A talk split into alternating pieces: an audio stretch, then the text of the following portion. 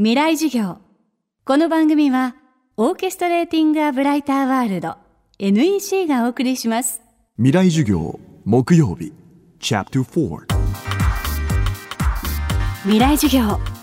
月曜から木曜のこの時間ラジオを教壇にして開かれる未来のための公開授業です。政治経済科学思想言論文化。各ジャンルの指揮者の方々が毎週週替わりで教壇に立ち様々な視点から講義を行います。今週も2017年秋に全国で行われたイベント FM フェスティバル2017未来授業明日の日本人たちへのダイジェストをお送りします。今週は札幌会場で行われたクリプトンフューチャーメディア代表伊藤博之さんの講義です。テーマは初音ミク開発者と考える人に寄り添うバーチャルとは。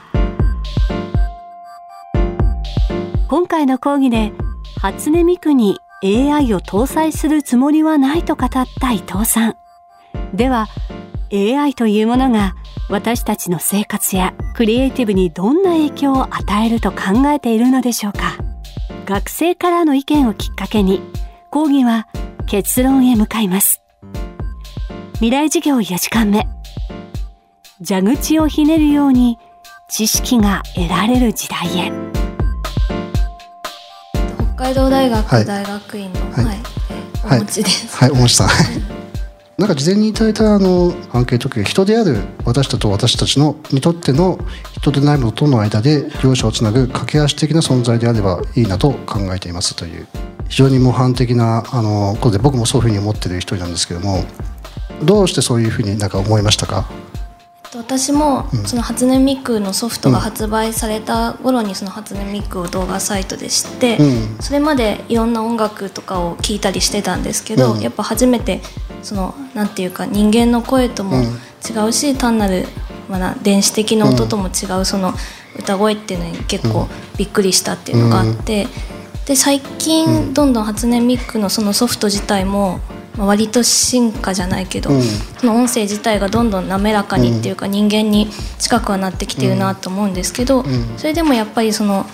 普通の人とは違う何か魅力というものがあってそれでその世界各地でライブが行われてるっていうぐらいになってると思うので、まあ、今後もどんな進化をするかまだ分かんないんですけど、その方向で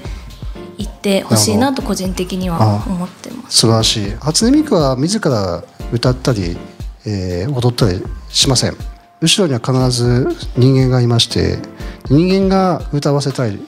踊らせたりしてるんですよね。だから人間をそのアシストするような存在ということも言えるし、まあ、人間と例えばコラボレーションみたいな形で人間と人間をくっつけるみたいなあのなんかそこはコラボレーションというか得意な者同士で才能を融通し合ってっていうところがあっると思うんですけどねなんかそういうあのなんか初音ミク的なものと、まあ、AI 的なものとか人間中心で考えてなんか融合するとなんか人間いらねえみたいな感じになっちゃうとあれみたいな感じになっちゃうんで AI が中心なのか人間が中心なのかというと多分人間が中心という状況は変えるべきなんじゃないのかなと思うんですよね。まあ技術っていうのが変わっていくんですね電気が最先端だったっていう時代があって、まあ、インターネットが20年ちょい前に、まあ、生活の中にやってきて、まあ、AI みたいなものが、まあ、どういうふうにそのサービスされるかをちょっとさておきそれってあの蛇口をひねればなんか電気が来るインターネットが来ると同じように知能が来る知識が来るっていう状態になるまでにそんなにあの間は開かないのかなと僕は思います。人工知能も完全に中に入っちゃっていて生活の中に入っちゃっていてなんかあまりそこら辺の議論はなされずになんかどんどんどんどんもうサービスとしてなんか中にもうどんどん入っていっちゃってそれを我々は知らず知らず消費するっていう、まあ、そういったその構造になっていくんじゃないかとあの思っていてであの初音ミクを AI 化する予定はないっていう話をしたんですけどもでも例えば初音ミクの歌声っていうのはぎこちないんだけども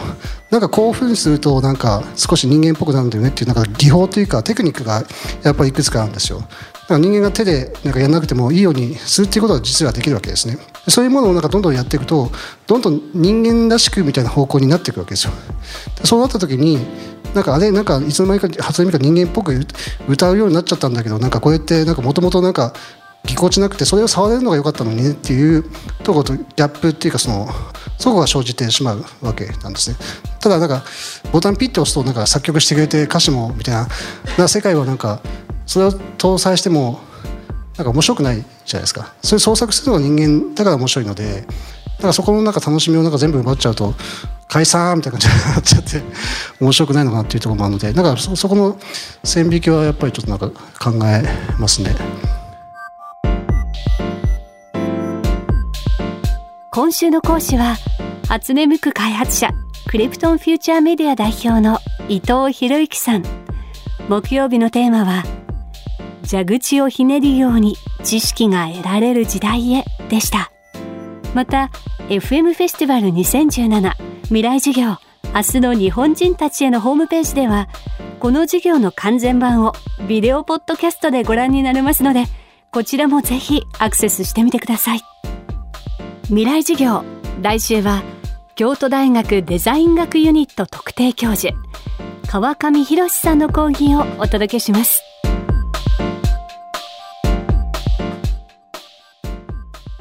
未来授業この番組はオーケストレーティング・ア・ブライター・ワールド NEC がお送りしました。